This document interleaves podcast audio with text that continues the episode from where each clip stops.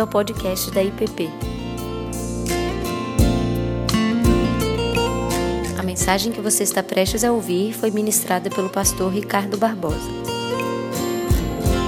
Nesses próximos domingos, nos três agora, esse e os dois próximos domingos, eu eu vou tenho o privilégio de poder compartilhar com vocês, tanto pela manhã como à noite no culto. E, e nesses três domingos, ou para esses três domingos, eu, depois de pensar e orar e tentar discernir o que, que o Espírito Santo poderia nos conduzir nesses dias, nesses domingos, eu eu decidi compartilhar com vocês o, o tema que nessas últimas semanas, nesses últimos meses, tem me ocupado dia e noite. Tem sido temas que não só têm me levado a inúmeras reflexões e meditações, como também tem me levado a inúmeros questionamentos sobre a minha vida, sobre a minha própria fé. Eu queria falar sobre oração e sobre fé. Sobre esses dois temas que, embora num certo sentido distintos, eles estão relacionados um com o outro. E o sentido dessa prática, muitas vezes, confusa para nós, pelo menos para mim, onde não sabemos exatamente como nos conduzir ou como nos comportar com ela, que é a oração, esse meio através do qual nós podemos desenvolver nosso relacionamento com Deus, e a fé, que, claro, está implicada nesse tema. E, e, nós vamos fazer da seguinte forma, até porque pela manhã a gente tem esse tom mais de uma classe de escola dominical. Eu quero, pela manhã, explorar esse tema à luz do relacionamento ou da proposta de relacionamento ou de comunhão, como preferimos, de Deus com seu povo. E de que maneira isso se dá? Talvez procurar tocar um pouco mais num tema tão fundamental na, na teologia cristã, que é a aliança de Deus com um povo. E, claro, a oração como o meio através do qual esse relacionamento se dá, essa comunhão acontece. Então, pela manhã, nós vamos trabalhar dessa forma, e à noite eu vou é, explorar o conceito de oração a partir de três parábolas de Jesus.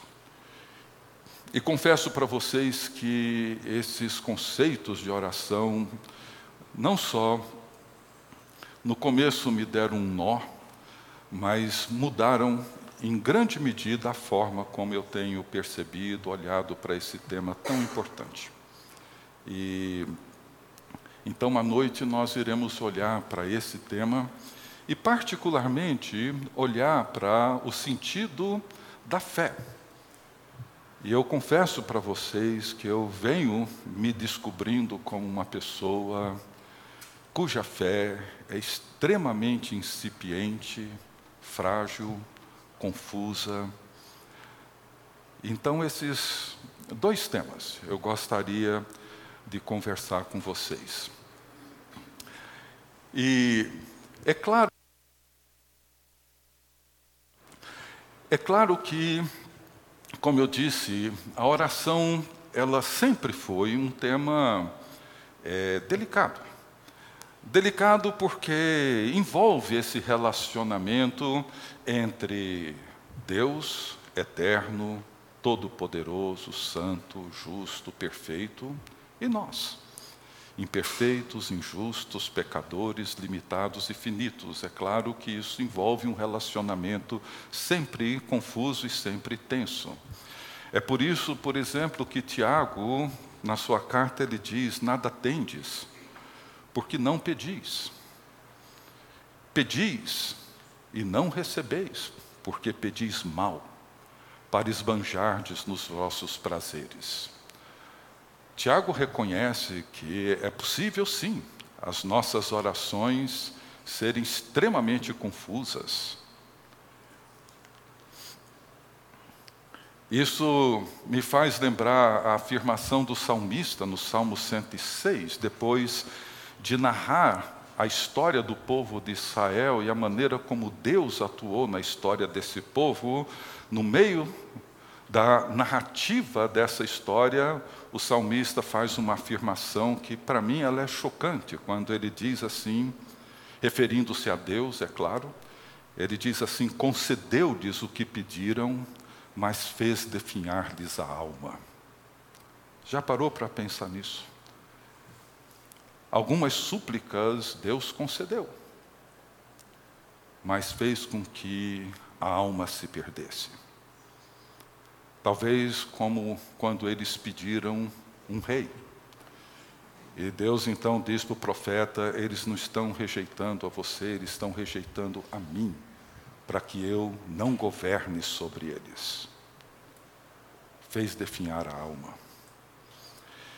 E Paulo escrevendo aos Romanos, ele reconhece isso quando ele diz que nós não sabemos orar como convém.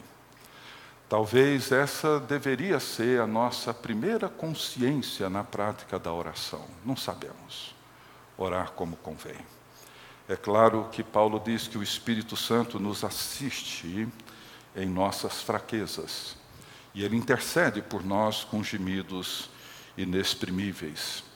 É por isso que o grande escritor, poeta, ministro escocês George MacDonald, que viveu no século XIX, faleceu no início do século XX, ele dizia assim: Meu Deus, as minhas orações nascem daquilo que eu não sou. Penso que suas respostas fazem de mim aquilo que devo ser.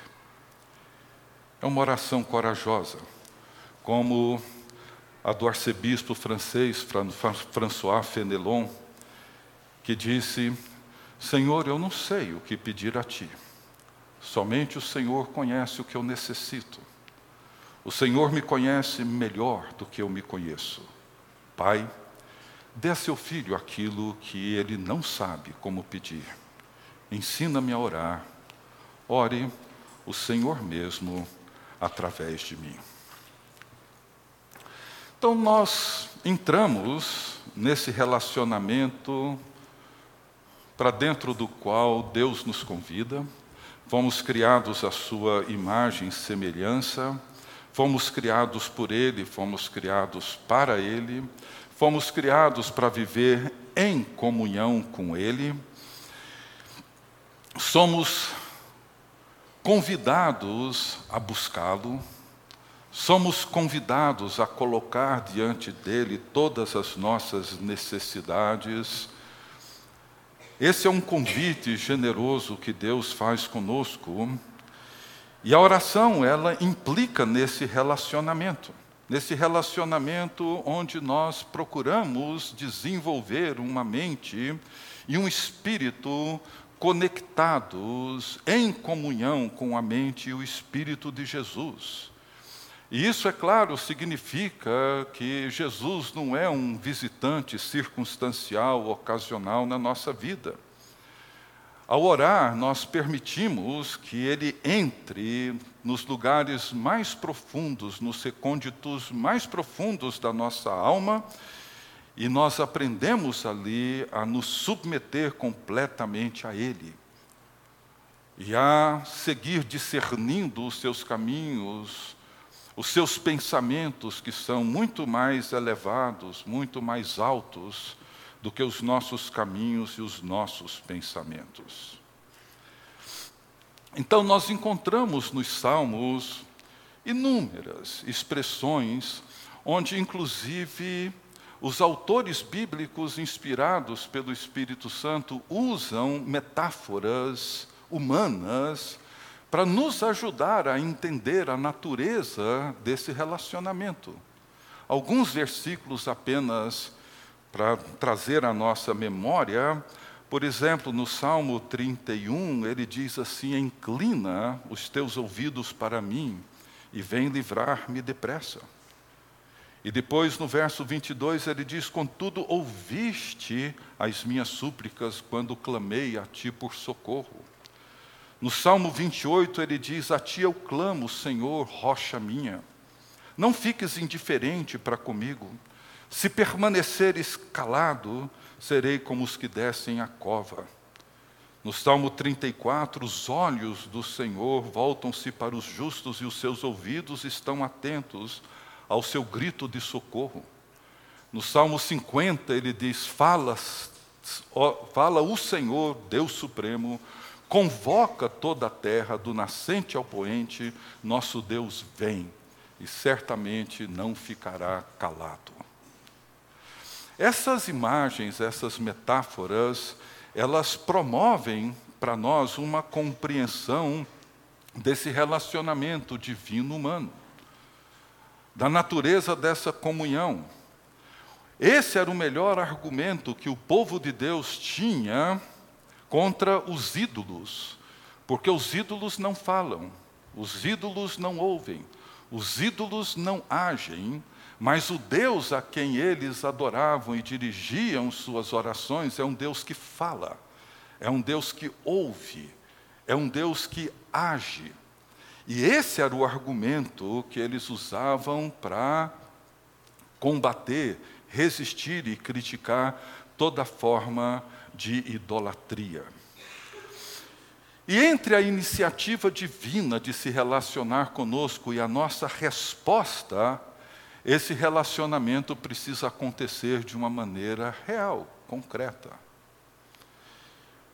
E a aliança que Deus faz com seu povo, ela é muito importante na nossa prática e na nossa experiência da oração. Existem três realidades que são muito importantes e depois eu quero seguir com esse tema que está aqui na tela, que fala do sofrimento de Deus, que talvez seja a linguagem bíblica que mais nos ajuda, pelo menos a mim, a entender o desejo que Deus tem de se relacionar conosco. Mas a primeira realidade importante para nós considerarmos poderia chamar de uma realidade espacial ou seja, que envolve essas duas dimensões do céu e da terra. O Salmo 115, ele diz que os mais altos céus pertencem ao Senhor, mas a terra ele a confiou ao homem. E céu e terra, eles prescrevem os domínios ou descrevem a habitação, respectivamente, de Deus e do homem.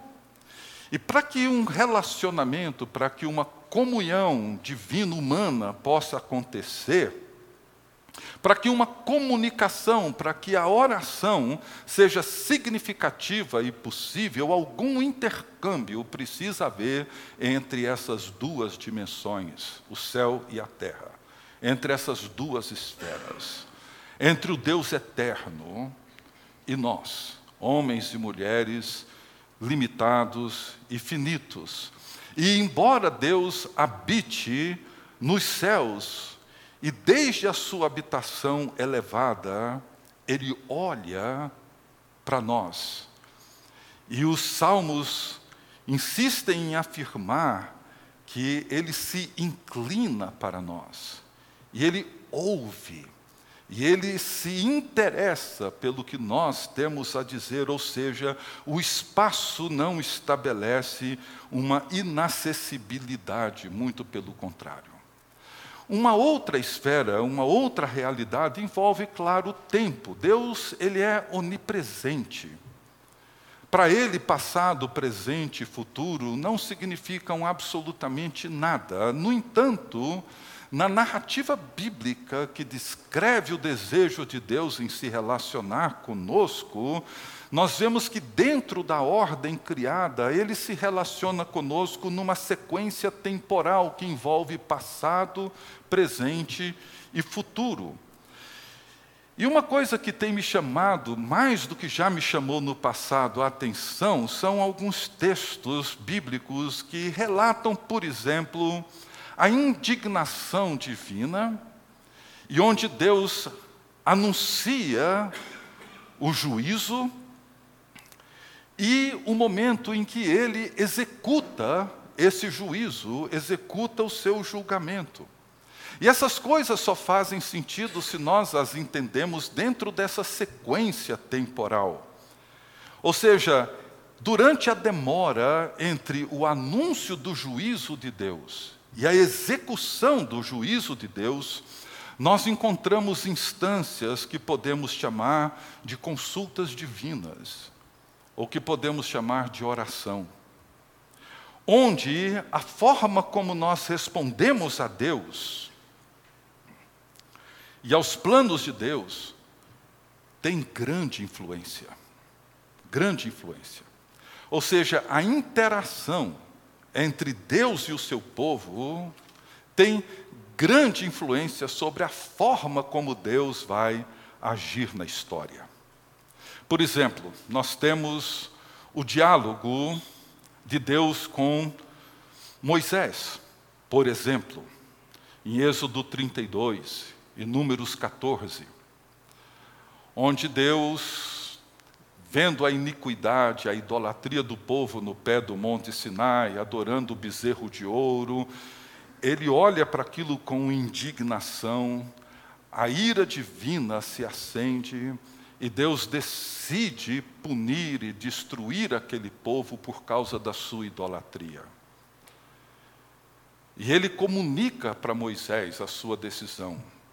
E Moisés ora. E Moisés ora dizendo: Senhor, não faz sentido o Senhor fazer isso. O Senhor tira esse povo do Egito para matá-los no deserto, o que, que eles vão dizer do Senhor lá no Egito? Que Deus é esse que liberta o povo para matar aqui? Antes deixasse esse povo no Egito, estariam vivos. E Deus ouve Moisés. E Deus diz: então tá bom. Eu não vou destruir esse povo. Eu vou resolver isso de outra forma. Isso para mim é um mistério. É um grande mistério. Por exemplo, a oração de Ezequias. Ele encontra-se enfermo. E Deus chama o profeta Isaías lá no meio da cidade, no centro da cidade. E diz para o profeta: vai lá e diga para Ezequias para ele arrumar sua casa, porque ele vai morrer. E Isaías vai até a casa de Ezequias e dá o recado de Deus para Ezequias. E Ezequias ora. E nessa oração ele clama a Deus e chora diante de Deus. E Deus volta, Isaías estava saindo da cidade, Deus vai até onde está Isaías, fala: Isaías, volte e diga para Ezequias que eu ouvi a oração dele e vi as suas lágrimas, e ele vai viver mais 15 anos. Diga para ele se preparar, que ele em três dias vai subir até a casa do Senhor. Entre o anúncio daquilo que Deus iria fazer e a execução daquilo que Deus deveria ou iria fazer, o seu julgamento, Ezequias ora. E as coisas mudam. É um mistério. É um grande mistério. A soberania de Deus seria questionada pela nossa interferência? Seguramente não. Talvez a grande dificuldade que nós enfrentamos no meio de tudo isso é que nós temos uma dificuldade de lidar com paradoxos, com essas aparentes contradições. No entanto, Deus, conquanto seja Senhor, Rei, aquele que governa eternamente, Ele é o Rei que desce do trono. E por causa da aliança, Ele vem até nós. E por causa da aliança, Ele se inclina e nos ouve. E a nossa oração importa a Deus. Importa muito a Deus. Hoje à noite, no próximo domingo à noite, vou olhar para isso na perspectiva das parábolas de Jesus. Mas além dessas duas realidades, do espaço e do tempo, nós temos também uma terceira realidade importante, que é o poder de Deus.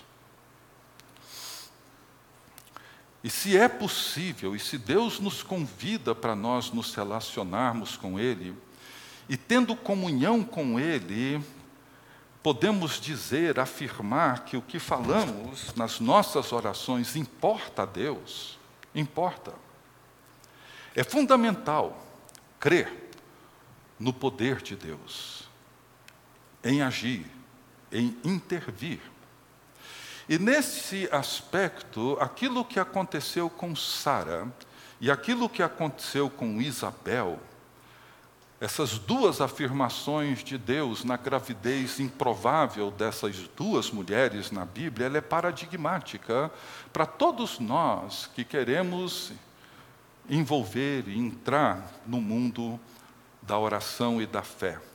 Quando Deus levanta essa pergunta, existe alguma coisa impossível para Deus? Ali elas estavam diante de duas impossibilidades. Maria, uma virgem.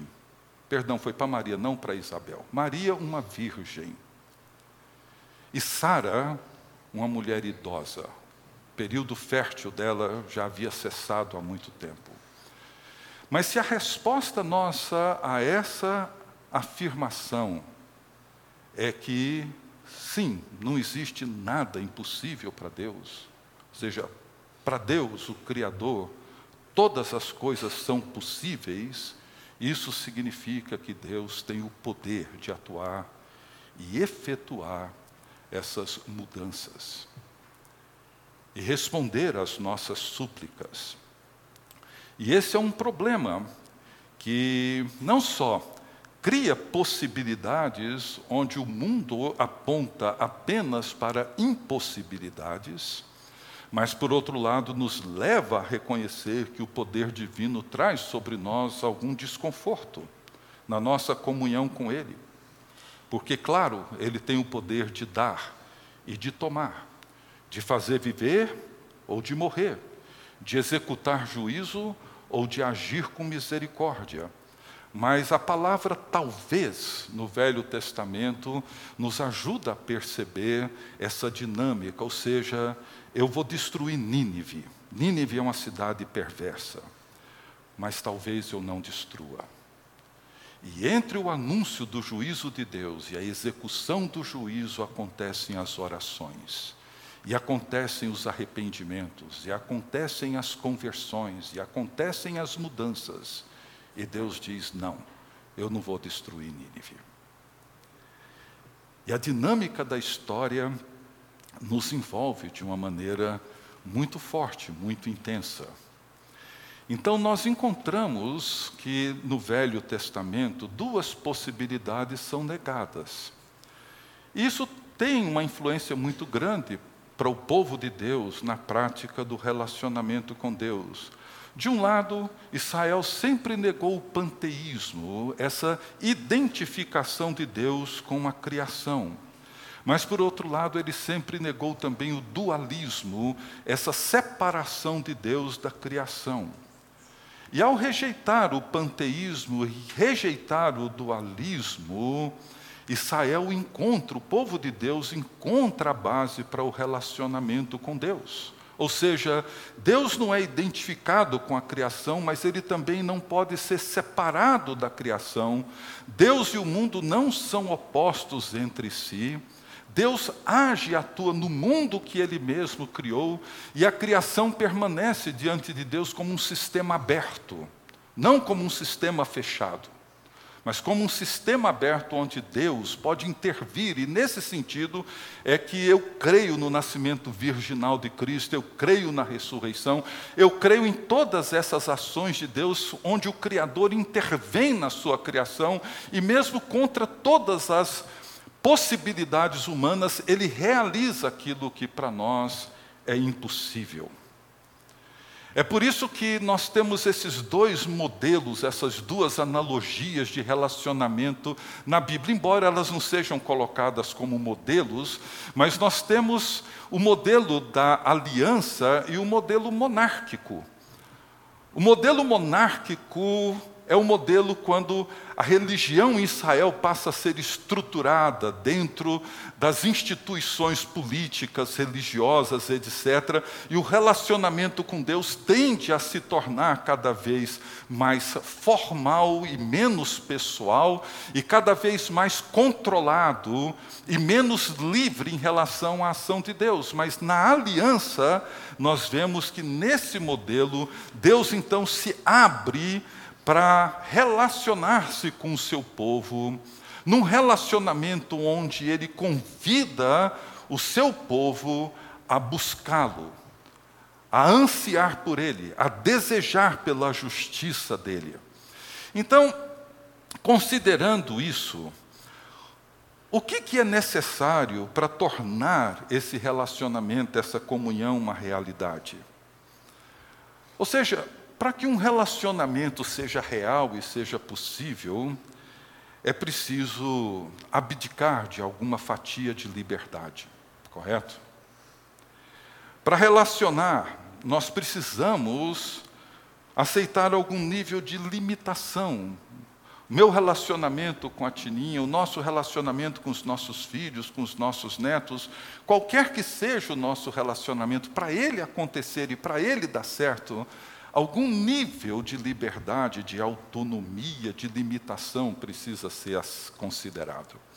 E a grande pergunta é: será que Deus aceita limitar-se para relacionar-se conosco? Nenhum casamento, nenhum relacionamento de amizade pode sobreviver dentro de um monopólio de poder. Tem que haver um compartilhamento para que o relacionamento seja possível. E como que Deus, no seu relacionamento com a sua criação e com nós, como homens e mulheres, como que ele se relaciona? E esse é o mistério que nós precisamos entrar tentativamente. No entanto, eu penso que o Deus que não pode ser contido no céu, nem no céu dos céus, como ele pode habitar no nosso mundo, entrar na esfera do nosso relacionamento? E essa palavra talvez seja a palavra que responde: humilhação. Nós temos a afirmação dogmática da soberania de Deus, mas talvez nem sempre nós pensamos na humilhação de Deus. E quando nós olhamos a criação e vemos Deus nos criando a sua imagem e semelhança, e quando olhamos para a encarnação e vemos Deus nascendo no nosso mundo como homem, são dois momentos em particular na narrativa bíblica onde Deus se humilha e entra na nossa história. E talvez não existe nada que descreva melhor essa humilhação de Deus do que o sofrimento de Deus. Eu quero terminar, e na verdade vão ser várias leituras de vários textos bíblicos, por isso que eu estou projetando aqui, para vocês não precisarem correr nas suas Bíblias para achar todos esses textos, mas eu queria descrever esses, essas quatro maneiras onde nós podemos encontrar ou perceber o sofrimento de Deus. Primeiro, Deus sofre por causa do seu povo, Deus sofre com o seu povo, Deus sofre pelo seu povo e Deus sofre por causa da sua humilhação. O sofrimento de Deus não é um tema muito comum Deus é todo-poderoso, Senhor, o Criador de todas as coisas, etc. Mas Deus é um Deus que sofre. E sofre por causa desse relacionamento que Ele nos convida a participar.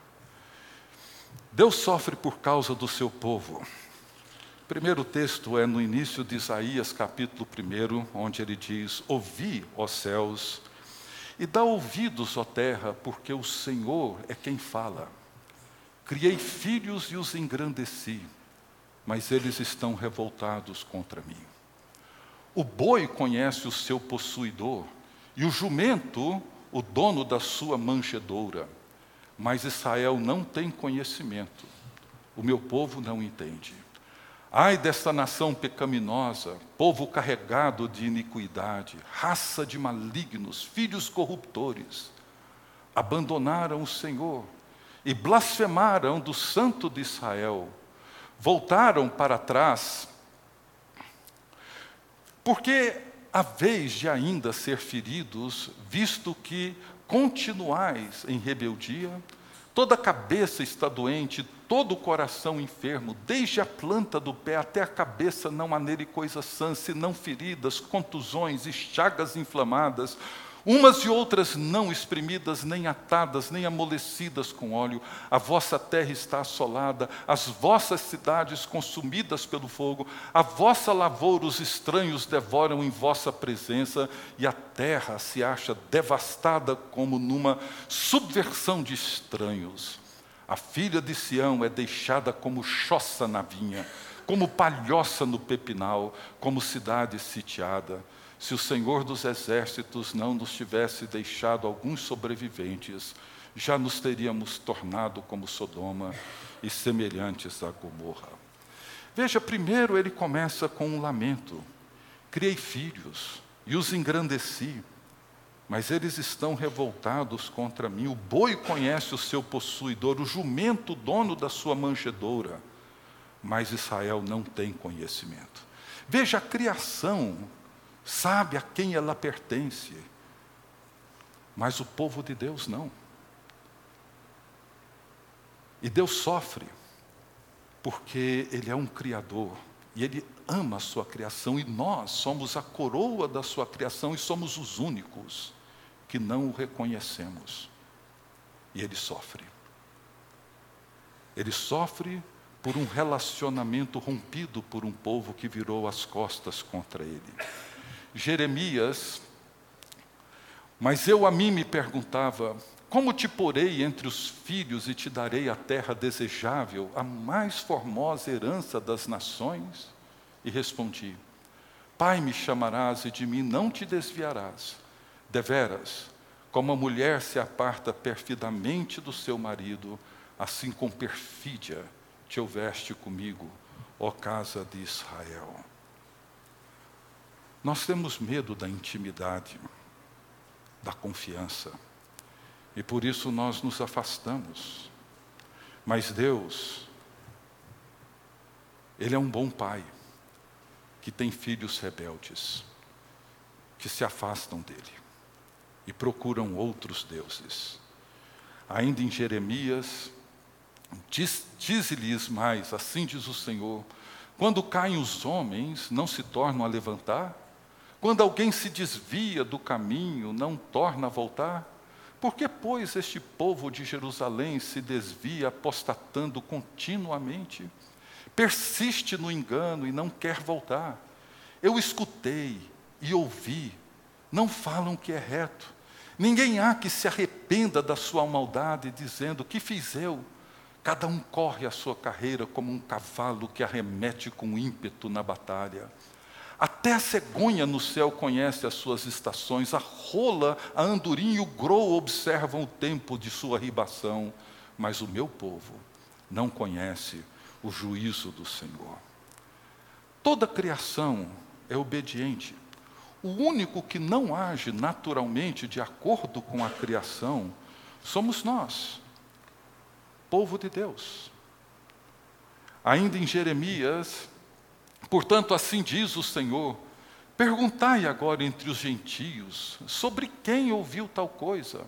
Coisa sobremaneira horrenda cometeu, cometeu a Virgem de Israel.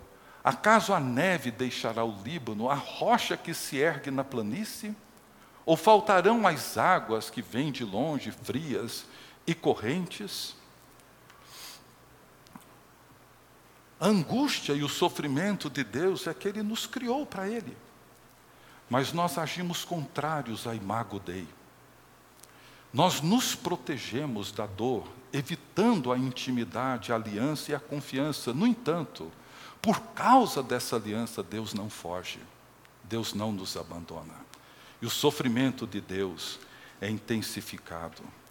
Isaías, contudo, todos os do meu povo se têm esquecido de mim, queimando incenso aos ídolos que os fizeram tropeçar nos seus caminhos e nas veredas antigas, para que andassem por veredas não, alter, não aterradas, para fazerem da sua terra um espanto e objeto de perpétuo assovio. Todo aquele que passar por ela se espantará e meneará a cabeça. Foi buscado pelos que não perguntavam por mim. Fui achado por aqueles que não me buscavam, a um povo que não se chamava do meu nome, eu disse: Eis-me aqui, eis-me aqui. Estendi as mãos todo dia a um povo rebelde que anda por caminho que não é bom, seguindo seus próprios pensamentos. Esse é Deus.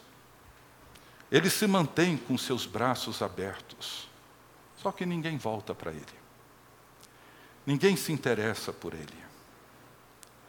No capítulo 78 de Isaías, ele diz: Quantas vezes se rebelaram contra ele no deserto e na solidão o provocaram, tornaram a tentar a Deus, agravaram o Santo de Israel. Oséias 11, 1 e 2. Quando Israel era menino, eu o amei. E do Egito chamei o meu filho. E quanto mais eu os chamava, tanto mais se iam de mim, da minha presença. Sacrificavam a Baalins e queimavam incenso às imagens de escultura. E o texto continua dizendo que Deus criou laços humanos, cordas de amor, para trazer esse povo de volta. Mas em vão.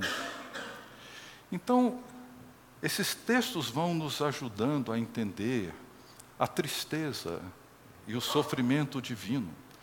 E é a partir do sofrimento divino que nós entendemos o que Paulo quis dizer em Efésios 4:30, quando ele fala para não entristecer o espírito de Deus. Nós sofremos. Nós sofremos por causa das nossas memórias, por exemplo. Quando nós abrimos as nossas memórias, nossas lembranças, abrimos também nossas feridas, a nossa dor, e muitas vezes nós fechamos. Muitas vezes não queremos falar sobre isso, tocar nisso, mas Deus é um Deus de memórias. Deus se lembra de Israel ainda menino. Ele ensinou Efraim a andar. A nossa paciência tem limites. Rompemos, separamos, divorciamos. Mas Deus não é assim. Ele nunca abandona o povo com quem ele fez a aliança. É aqui que Deus então pergunta: até quando? Até quando vocês continuarão assim? Até quando eu terei que suportar tamanha rebeldia? E no sofrimento de Deus, o que nós vemos não é um Deus todo-poderoso sentado no seu alto e sublime trono e dando ordens aos homens, o que nós vemos é um Deus ferido que ainda é rei. O que nós vemos é um Deus que sofre, e sofre por mim, e sofre por você. Ele relaciona-se conosco em todas as circunstâncias da vida. Ele não é um juiz legalista, ele é o Salvador que busca nos redimir e nos trazer de volta para si. Deus sofre com seu povo. Veja o que ele diz em Isaías: Por breve momento te deixei, mas com grandes misericórdias torno a acolher-te. Num ímpeto de indignação, escondi de ti a minha face por um momento, mas com misericórdia eterna me compadeço de ti diz o Senhor, o teu redentor. É um paradoxo. Ele é um juiz que não nos abandona no julgamento. Êxodo Decorridos muitos dias, morreu o rei do Egito. Os filhos de Israel gemiam sob a servidão e, por causa dela, clamaram, e o seu clamor subiu a Deus. Ouvindo Deus o seu gemido, lembrou-se da sua aliança com Abraão, com Isaac e com Jacó, e viu Deus os filhos de Israel e atentou para a sua condição. E ele diz assim nos versos 7 e 8: Disse ainda o Senhor, no início de Êxodo. Certamente vi a aflição do meu povo que está no Egito, ouvi o seu clamor por causa dos seus exatores. Conheço-lhe o sofrimento, por isso desci a fim de livrá-lo da mão dos egípcios e para fazê-lo subir daquela terra a uma boa terra ampla, terra que mana leite e mel, o lugar do cananeu, do eteu, do amorreu, do ferezeu, do eveu e do jebuseu. Quando o Senhor lhe suscitava juízes, o Senhor era com o juiz e os livrava das mãos dos seus inimigos. Todos os dias daquele juiz, porquanto o Senhor se compadecia deles ante os seus gemidos por causa dos que os apertavam e oprimiam. Veja, ele participa das suas promessas. O sofrimento do povo é o sofrimento de Deus. O meu sofrimento, as minhas angústias, são os sofrimentos e as angústias de Deus. É como se Deus estivesse vivendo a mesma situação daquele povo. Os verbos são fortes. Eu ouvi o clamor, eu desci, eu salvei. Ou seja, ele entra na história porque ele toma o sofrimento do seu povo como o seu próprio sofrimento. Deus sofre conosco. Em Isaías 52, como pasmaram muitos à vista dele, pois o seu aspecto estava muito desfigurado, mais do que o de outro qualquer, e a sua aparência mais do que a dos outros filhos dos homens. Assim causará admiração às nações, e os reis fecharão a sua boca por causa dele, porque aquilo que não lhes foi anunciado verão, e aquilo que não ouviram entenderão. Nos Salmos, nós encontramos Deus tratando o seu povo pessoalmente, participando. E esse é o desafio da nossa fé. Ou seja, a Bíblia apresenta Deus como aquele que encontra-se de luto. Amós, os versos 5 e 2 diz: Ouvi esta palavra que levanto como lamentação sobre vós, ó casa de Israel. A virgem de Israel caiu, nunca mais tornará a levantar-se, desamparada jaz na sua terra, não há quem a levante. É como se Deus entrasse no nosso funeral e participasse dele. Deus sofre também no lugar do seu povo.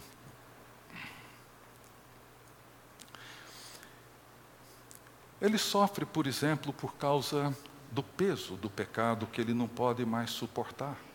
É como se Deus estivesse carregando o nosso pecado como um escravo carrega uma carga pesada. Não me trouxeste o gado miúdo dos teus holocaustos, nem me honraste com os teus sacrifícios. Não te dei trabalho com ofertas de manjares, nem te cansei com incenso.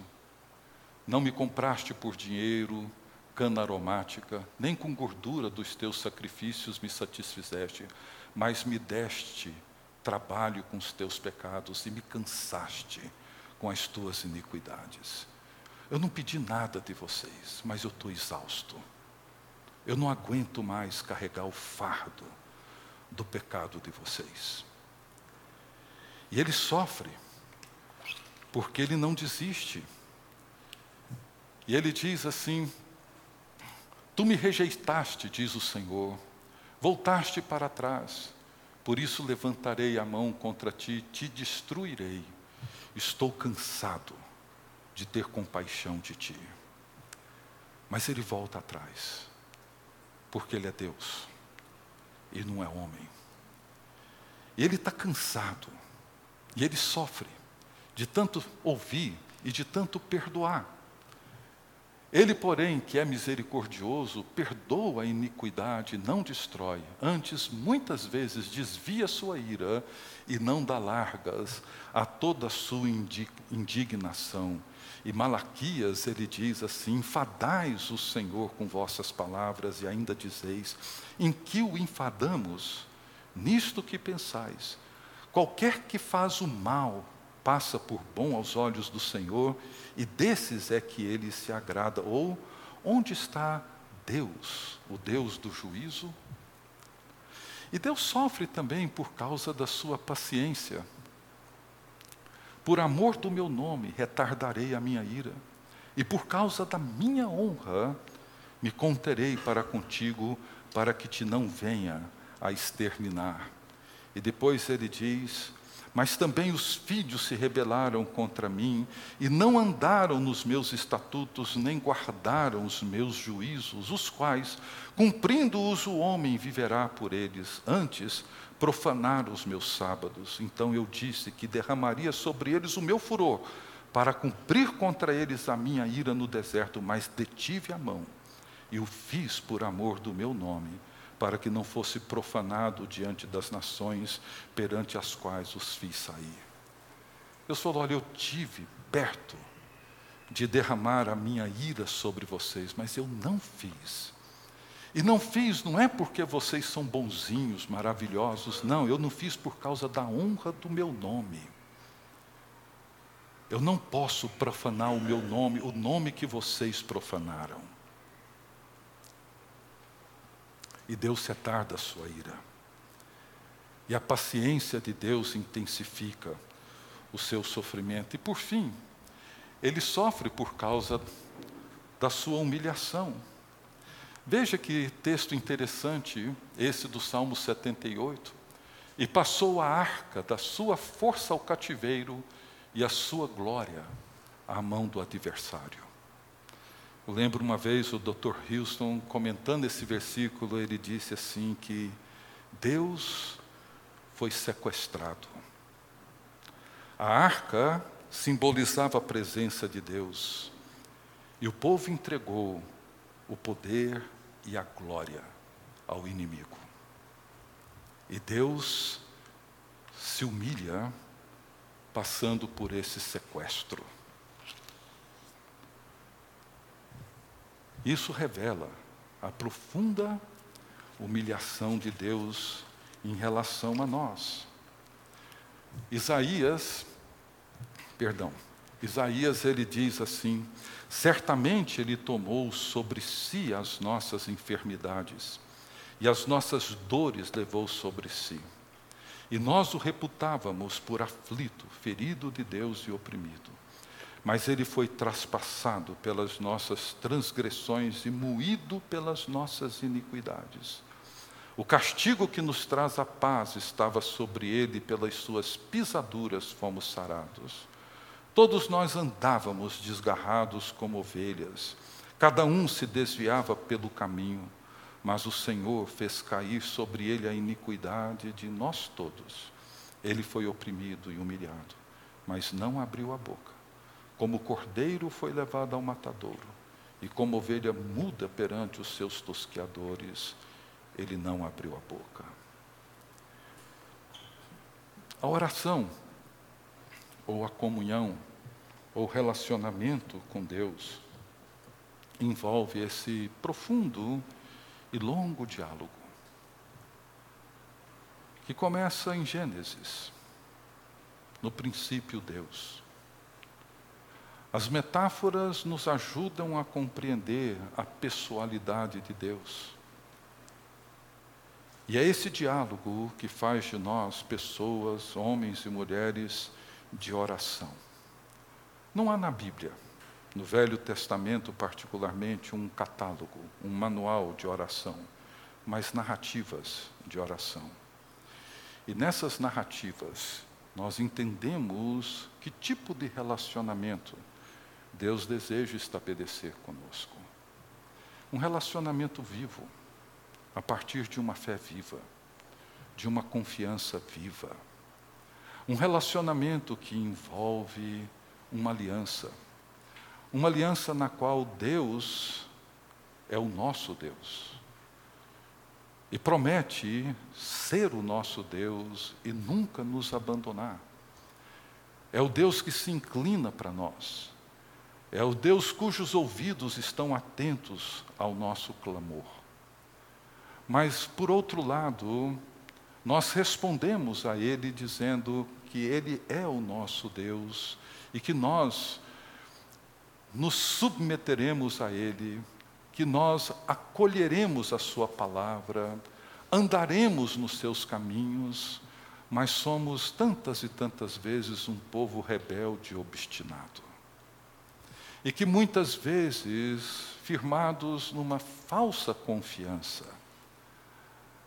achamos que, pelo fato de Deus nunca nos abandonar, o que é uma verdade, nós não usufruímos e não participamos do prazer de viver em toda a sua grandeza, plenitude, profundidade, essa comunhão para dentro da qual Deus nos chama.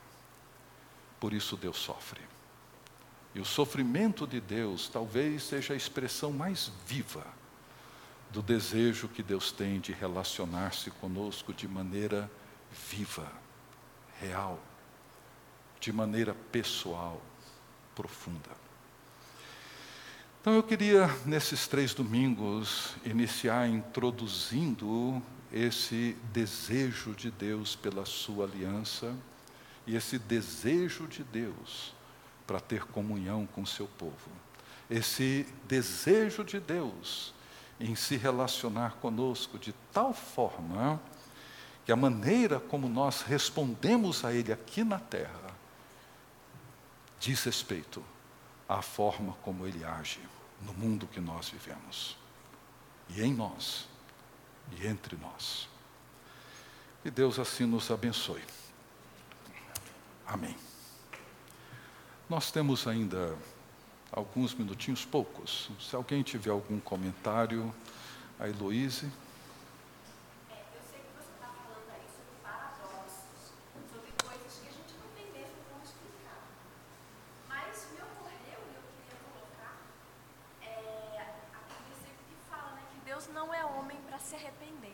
Uhum. É isso. Paradoxo é Porque isso. Porque você falou que, que Deus se arrepende. Essa é a linguagem. Por isso que nós temos dificuldade de conviver com isso. Essa linguagem está na Bíblia, ou seja, Deus não é homem para se arrepender, mas em várias passagens. O, o Antônio Carlos levantou primeiro a mão. O, desculpa, é que eu não falei para você. É, mas essa linguagem, esse antropomorfismo que a gente chama, é a maneira onde essas coisas são comunicadas conosco. Ou seja, você vai encontrar na Bíblia ela dizendo: Deus se arrependeu do mal que iria fazer. Significa que Deus deixou de ser Deus? Não. Não. Isso é para eu e você entendermos como que essas coisas acontecem. Ele não arrepende. Ele é Deus. Seus planos são perfeitos. Mas ele intervém. Ricardo, gostei muito. Eu queria só organizar um pouco algumas coisas que você disse para eu poder mostrar o sentido da minha pergunta no final. Você começou falando sobre uma citação de François Fenelon e ele essencialmente vai dizendo que é, não sabe como orar e no final ele conclui dizendo assim: Deus ora através de mim. Uhum. Em outras palavras, ele está dizendo que ele quer a vontade de Deus, mas também ele está dizendo que para que a vontade de Deus se imponha, ele precisa orar. O que é, talvez, como se diz, um paradoxo, talvez uhum. isso. Mas aí, é, colocando outras questões que você trouxe, ah, em outro oposto, quando Moisés ora para que Deus, então, tendo revelado sua vontade de acabar com o povo, ele volte atrás, e o texto é propriamente que Deus se arrependeu disso. Uhum, uhum. Agora, Deus, ao contrário, está manifestando a sua vontade e o homem então chega dizendo: não, faça diferente disso. Ou talvez como Ezequias, que Deus chega também dizendo a sua vontade e ele pede para que seja diferente daquilo. E o curioso que alguns comentaristas colocam é que nesse tempo nasceu Manassés, que foi o pior rei que Israel já teve, e talvez se a vontade de Deus tivesse sido feita, não teria acontecido tudo aquilo. Tanta desgraça. Né? É, mais estranho talvez seja a, a, barganha que Abraão faz na oração dele por Sodoma. Uhum. E começa lá com 50. Não, Deus, mas com, se tiver só 50, você vai destruir todo mundo só por 50? É, não, não, 50 não.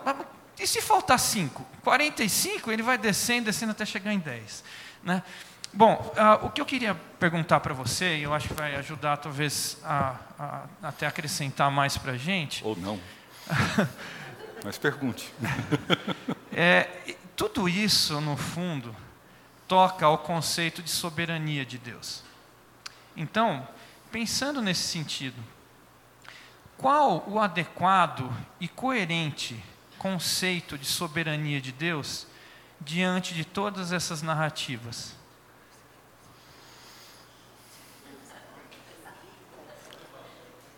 Não sei.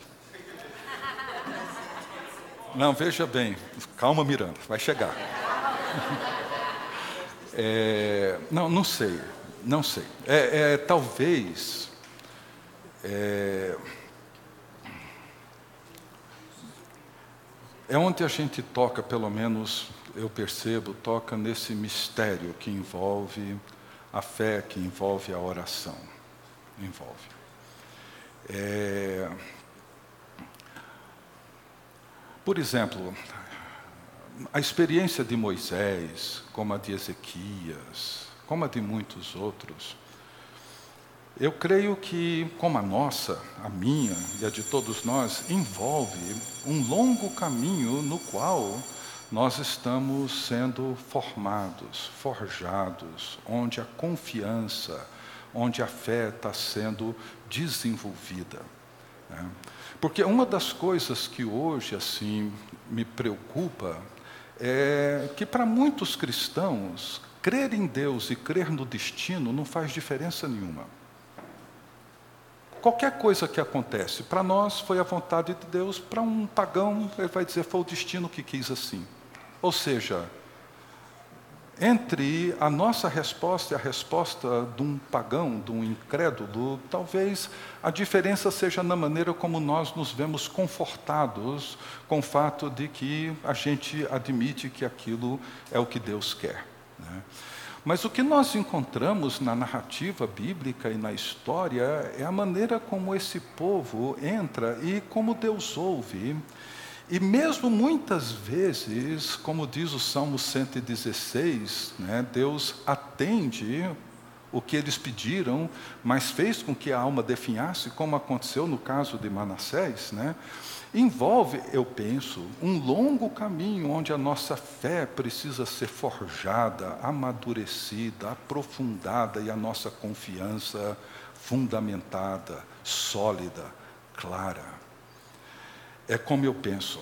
Eu, quando Moisés negocia com Deus, né, e Deus diz: não, eu vou fazer diferente, não é a soberania de Deus que está em xeque mas a necessidade de Moisés, como grande líder que foi, desenvolver sua confiança em Deus e desenvolver uma fé viva em Deus, num Deus cuja aliança faz com que Moisés seja ousado na sua oração e na sua súplica, confiado num Deus que ouve e um Deus que atende, e um Deus que não faz necessariamente concessões, ele por causa da aliança, ele deseja, ele quer, ele espera que a nossa fé não seja uma fé fundamentada num fatalismo qualquer, mas que seja uma fé estabelecida na confiança viva num Deus eterno, cuja ação no mundo depende ou de alguma maneira necessita da presença e da participação do povo de Deus nessa esfera. Por isso que Jesus muitas vezes ele procurava suscitar nas pessoas fé e confiança naquilo que ele iria fazer. Não que a sua ação dependesse necessariamente da fé ou da confiança daquelas pessoas, mas era necessário que a fé e a confiança daquelas pessoas crescessem, amadurecessem. O grande problema que eu vejo comigo é que muitas vezes eu acabo me acomodando numa confiança que eu chamo hoje assim, num Deus de qualquer coisa. E o Deus vivo não é um Deus de qualquer coisa. Eu sei que eu não te respondi, mas não vejo necessariamente nenhuma incongruência com a soberania de Deus. É um Deus soberano, como pais que querem ver seus filhos crescendo na confiança para com eles, muitas vezes eles entram no mundo do filho para ajudá-los nesse crescimento. Deus entra no nosso mundo para nos ajudar a confiar nele, sem abrir mão de ser Ele o Pai Todo-Poderoso. Para mim é um mistério, mas eu estou tentando, na minha cabeça calvinista, fazer com que essa equação resolva, sabe? Mas não está resolvida, não. Eu espero que um dia resolva. Bom, certamente. É... O Miranda termina, tá, gente? Que já tá. tocou o sinal. Certamente a, a mente de Deus não dá para ser compreendida pela nossa, porque senão ele seria muito pequeno. Uhum. É, de fato, eu fico imaginando algumas figuras. É, vamos supor que eu decida, agora no almoço eu vou comer tal comida. Está na minha mente isso. E de repente eu começo a sentir algumas coisas aí pelo estômago, eu digo, opa, vou mudar de ideia. É, alguém poderia dizer que eu me arrependi, mas são duas palavras de arrependimento para coisas completamente diferentes. Uma, quando você se arrepende do mal, você fez uma coisa errada. Pronto, e nós temos que nos arrepender. Outra coisa é eu reagir à dinâmica de um relacionamento e me mover de acordo com esse relacionamento. Então, o outro lado muda, eu mudo. Eu não estou me arrependendo. A palavra arrependimento, às vezes, aí não cabe. Não, não, não é questão de onisciente. A questão é de ele respeita a dinâmica do relacionamento. Agora vamos imaginar outra coisa. Imagina um bloco de apartamentos. Ele é um condomínio, tá certo?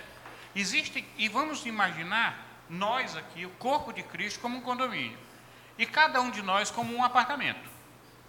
Existem coisas que nós temos liberdade de nos mover para fazer. Nós podemos fazer uma reforma, nós podemos derrubar uma parede, fazer isso, fazer aquilo. Agora, nós não podemos mexer na viga, não podemos mexer na coluna, porque aquilo é da estrutura. Tem coisas que Deus estabeleceu dentro do seu projeto, na história. E tem coisas que são dinâmicas e que não alteram o seu projeto da história. Então, Deus, ele realmente desceu e se encarnou. E nessa hora fez, e ele fez isso porque ele é. Então, quando ele diz, eu não vou fazer mais isso, quando é, o povo, quando o profeta ora e ele diz, eu não vou fazer mais isso, esse arrependimento, ele está sendo um arrependimento entre aspas, porque ele não fez nada de errado, e se as coisas não mudassem no povo ou naquele profeta, ele continuaria com o que ele teria dito antes são coisas interativas, onde tem mais de um componente, é uma receita. A receita de Deus ele seria igual uma máquina, um computador, se as decisões dele não dependessem das nossas atitudes. Uhum. Aí seria um computador. Mas exatamente porque ela depende das nossas atitudes, é que nós somos um organismo. Nós somos um corpo vivo. O corpo vivo, ele reage de acordo com outro sentimento. A minha mão está segurando esse microfone. Mas se a coceira aqui no pescoço estiver muito forte, eu mudo de mão e vou coçar. Ou seja, certas coisas, elas, elas reagem, cada um de nós reagimos com o corpo porque nós participamos do corpo. Sabe quando é que nós não reagimos? Quando nós somos uma lepra. Por isso que a lepra era uma doença maldita. Na hora que ele colocava, furava o lugar da lepra, o corpo não sentia, não chegava até a, cabeça. Então, por isso, o corpo não reagia. Era uma substância morta dentro do corpo. E também acho que aí, Miranda, assim, seria in, totalmente inconveniente falar sobre sofrimento de Deus. Exato. Como esses textos descrevem. Como, como eu posso que, sofrer quando como se estabelece que um Deus todo-poderoso e soberano sofre? Não precisaria sofrer. Pensa nisso. Não vou te dar a resposta. Só, rapidinho, vamos terminar.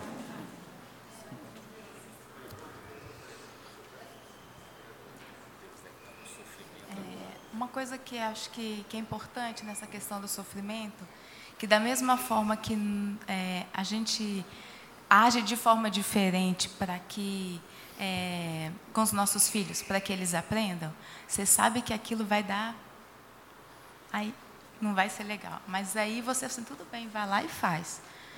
E aí depois você acolhe, né? Porque você sabe que o negócio não vai funcionar, mas ele aprende. Se você ficar assim, não faz isso porque não acontece, não faz isso porque você... Enquanto ele não experimentar, ele não vai entender. Em alguns momentos. Outras coisas ele não precisa experimentar. Ele pode aprender com o outro. Tá? Uhum. Que ele vê que o outro que mexeu com droga se ferrou, que bebeu. Mas outras coisas você permite. E Deus age da mesma forma com a gente.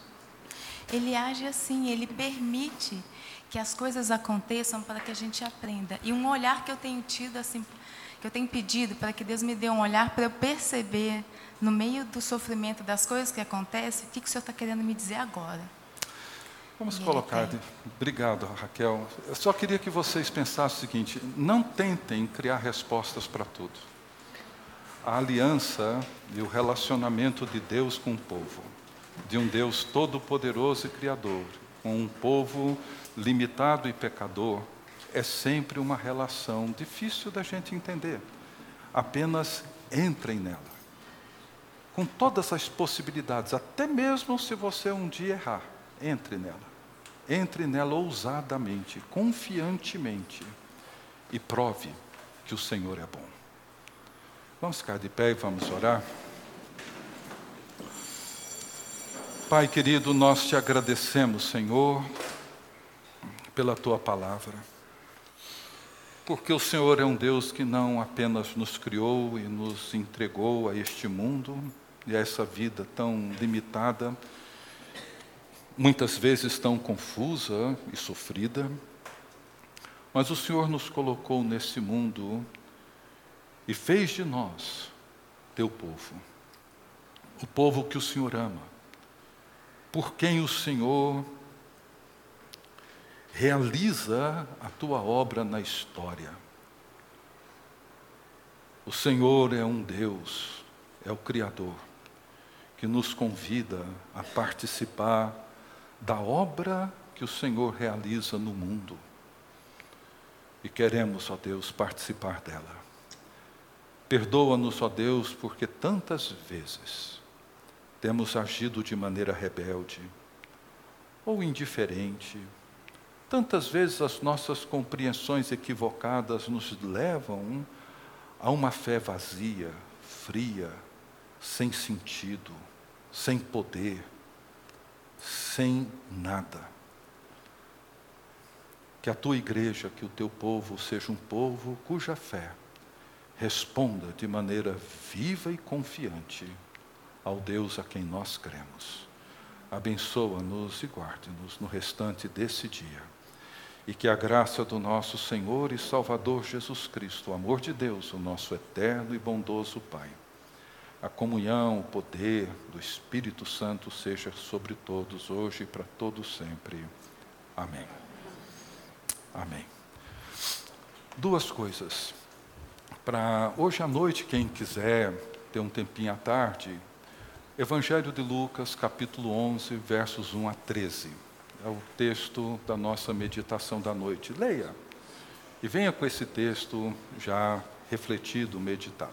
E domingo que vem de manhã, nós vamos pensar sobre essa afirmação de Jesus Cristo: a minha casa foi chamada casa de oração e vocês a transformaram num covil de ladrão e salteadores. O que que fez para com que o povo de Deus, que deveria ser o templo de adoração, se transformasse num covil de ladrões? Alguma coisa aconteceu no meio do caminho. E nós vamos olhar para isso no domingo que vem, tá bom? Deus abençoe a todos, tenham um bom almoço. Vão em paz. Você acabou de ouvir o podcast da IPP. Para saber mais, acesse nossa página em www.ippdf.com.br.